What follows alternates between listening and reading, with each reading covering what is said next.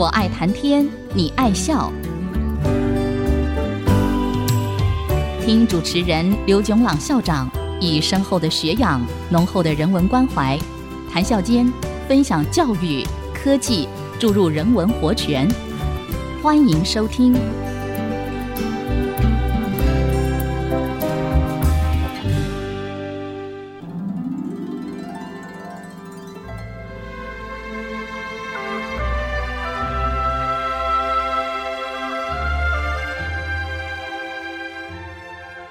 听众朋友，大家好，欢迎收听《我爱谈天，你爱笑》这个节目，是在爱惜之音 FM 九七点五和 Bravo FM 九一点三联播的节目。我是刘总郎。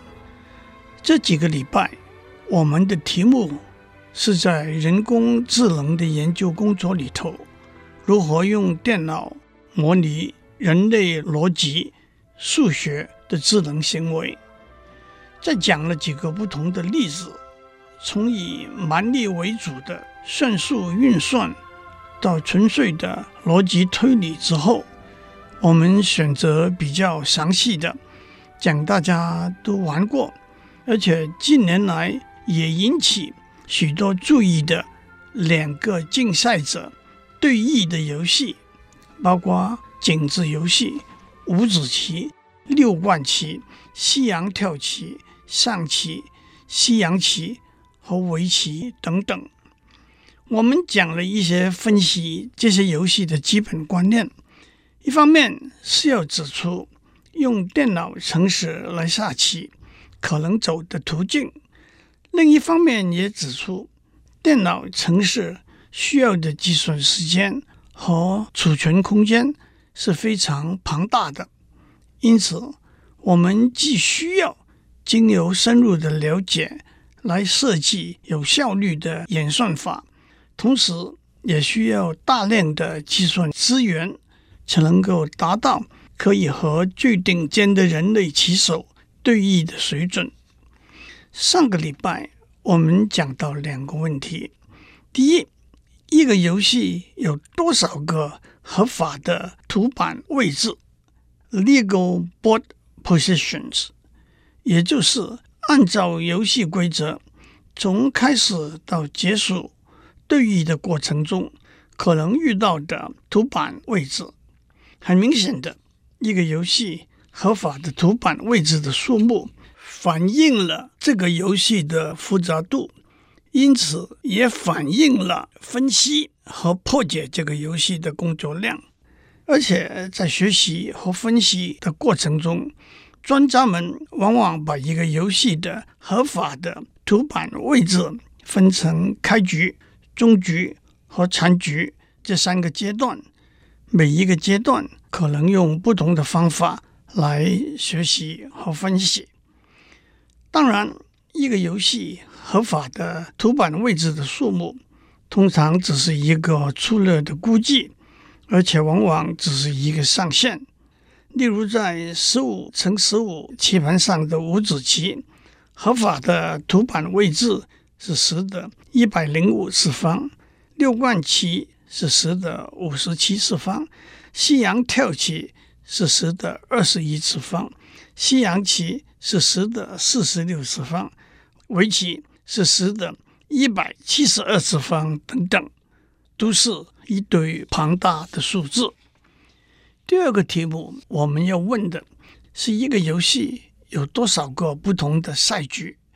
一个赛局就是从游戏最原始的图板位置开始，黑白双方按照游戏规则轮流放置或者移动自己的棋子，直到最后的结果。也就是胜负和出来为止。我们沿用黑子是先行的惯例，胜就是黑子胜，负就是白子胜。一个游戏所有可能的赛局，可以用一棵树的形式呈现出来，那就叫做这个游戏的赛局树 （Game Tree）。赛局树的根。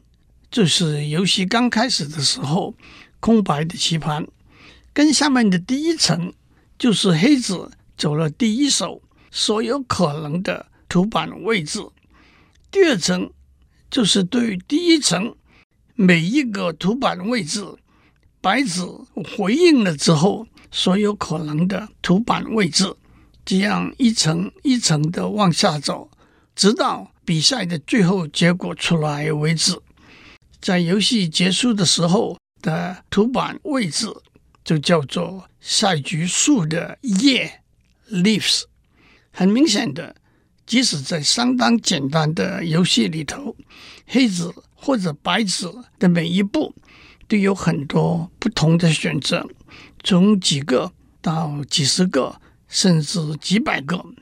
因此，赛局树从根往下分支，每一层。图板位置的数目会迅速的增加，同时一局游戏黑白双方各走的步数也从几步到几十步，甚至几百步不等，直到游戏结束为止。这也就是赛局数的层的数目。首先，从赛局数的根开始，沿着任何一条路径。一层一层的往下走，就正是黑白双方逐步对弈的过程。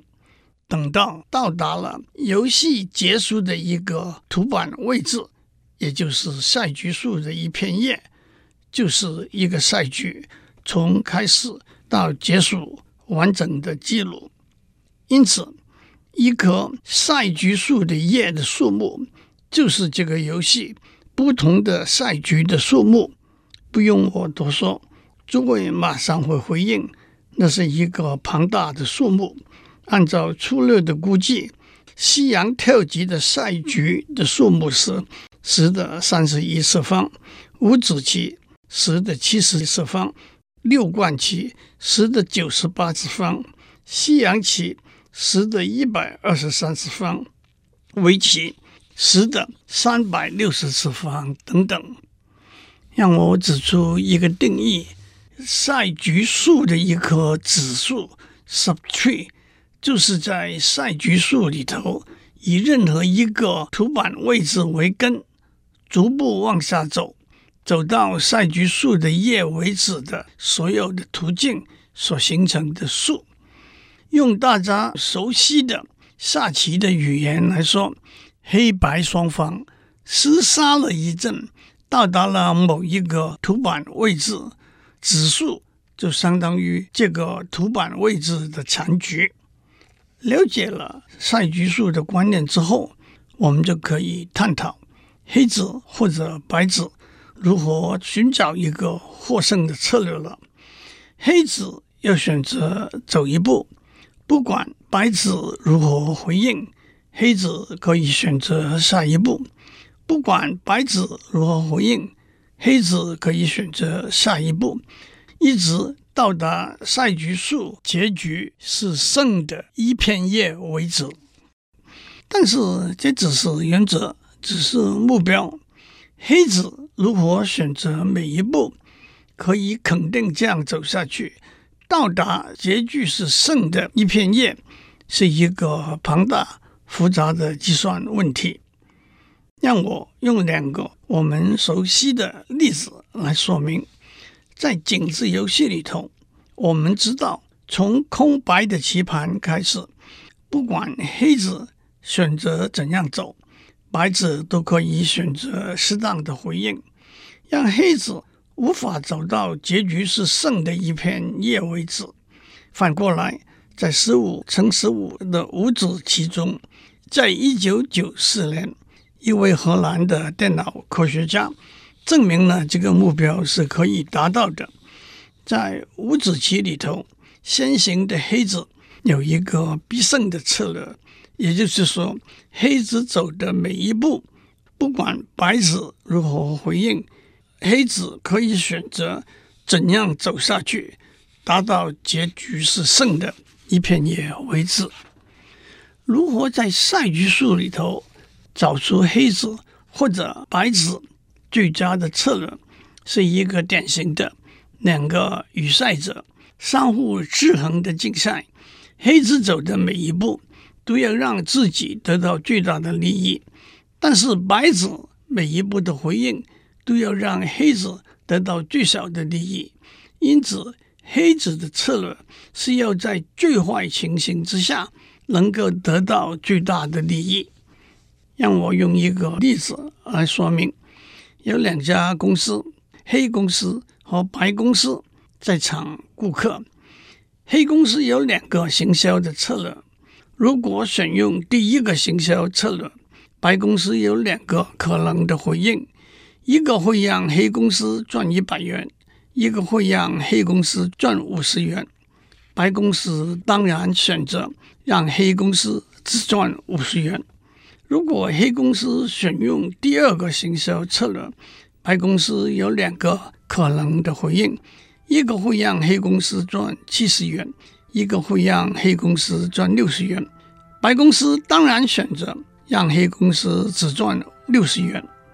因此，如果黑公司选用第一个策略，在最坏的情形之下可以赚五十元；如果黑公司选用第二个策略，在最坏的情形之下可以赚六十元。因此，黑公司应该选用第二个策略。因为白公司不是白痴，不会让黑公司赚到一百元的。我们先休息一下，待会儿再回来。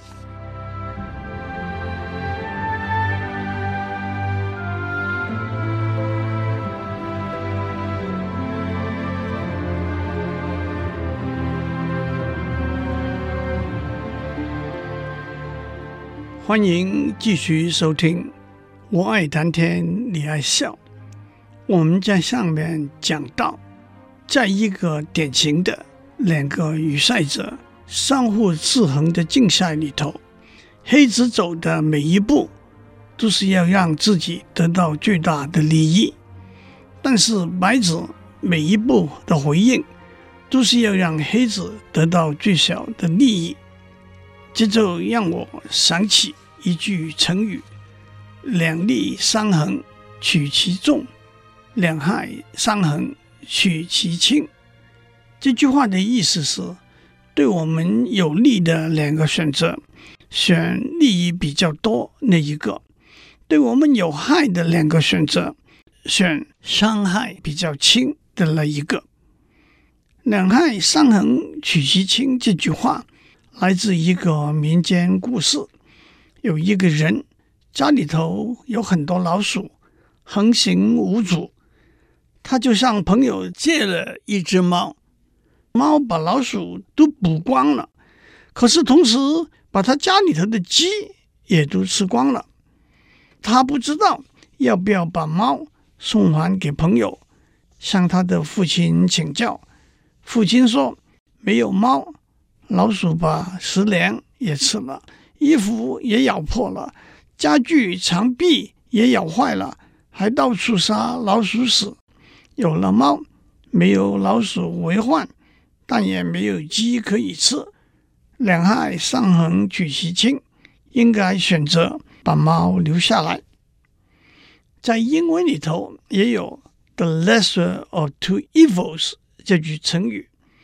这句成语源自古希腊诗人荷马的史诗。《奥德赛》里头，奥德修斯的故事。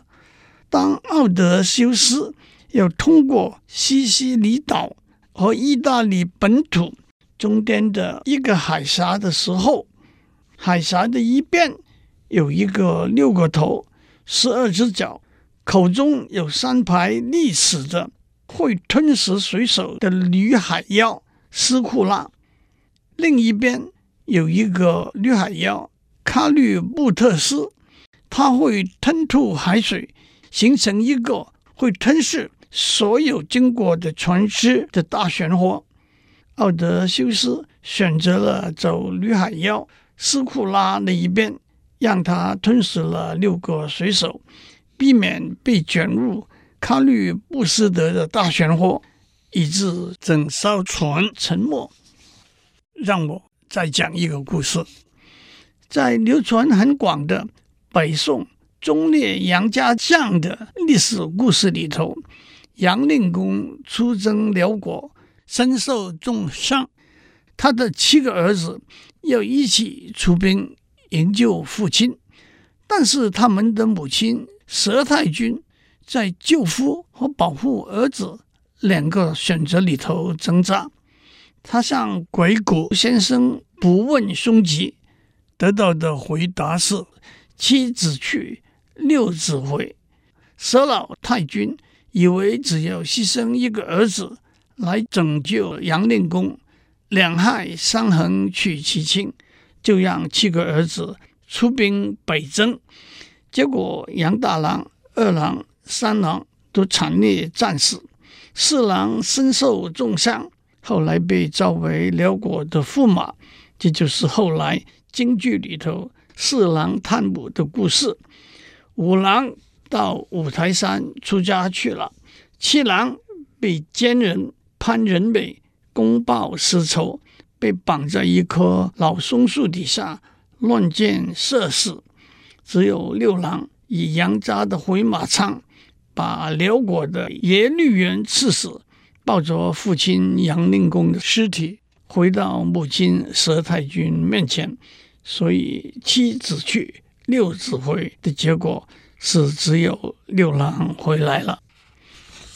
故事讲完了，让我们回到黑白双方对弈如何找到最佳的策略的一个算法，叫做极大极小搜寻法 （Minimax Search Algorithm）。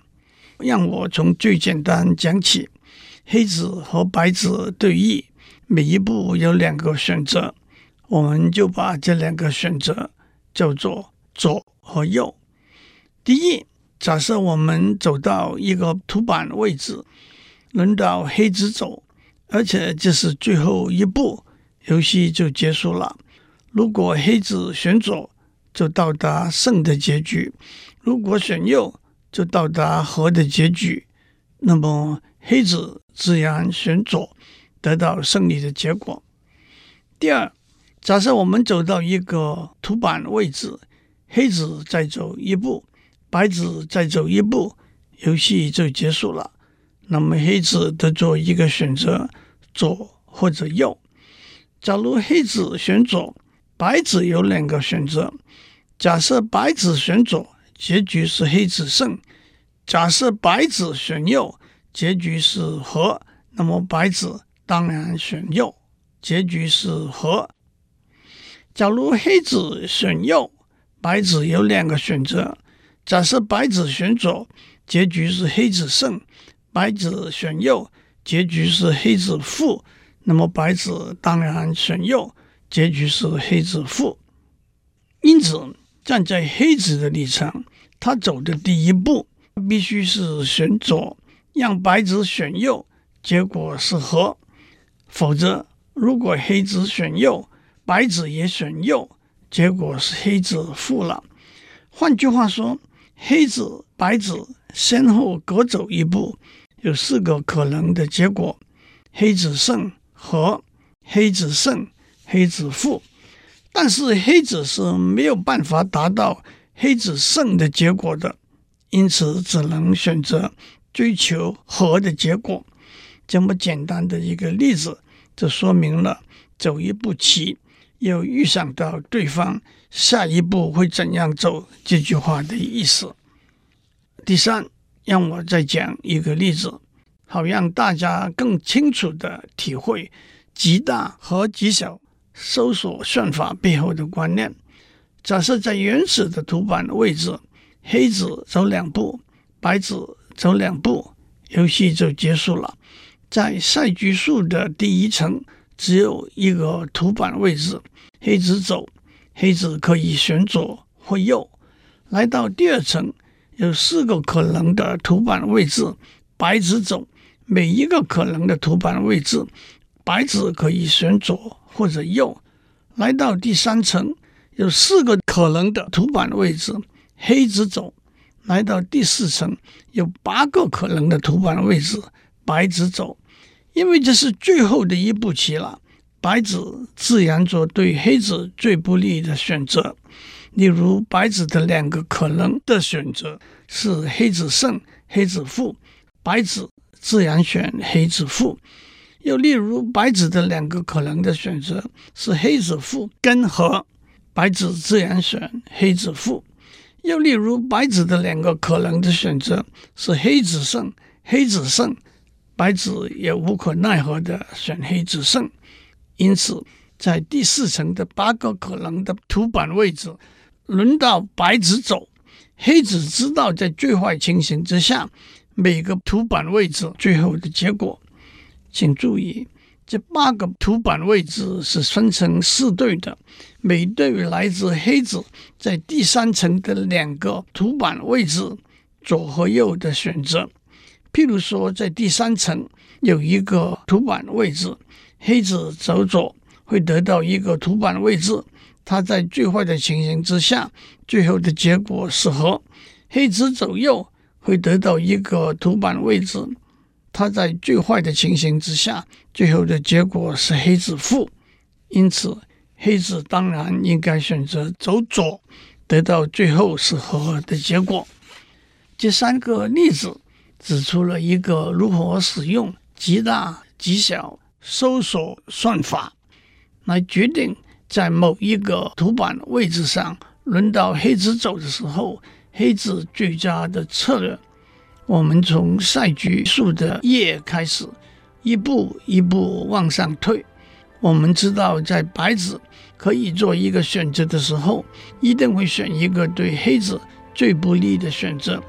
因此，当黑子做一个选择的时候，必须在白子可能带来的所有对黑子。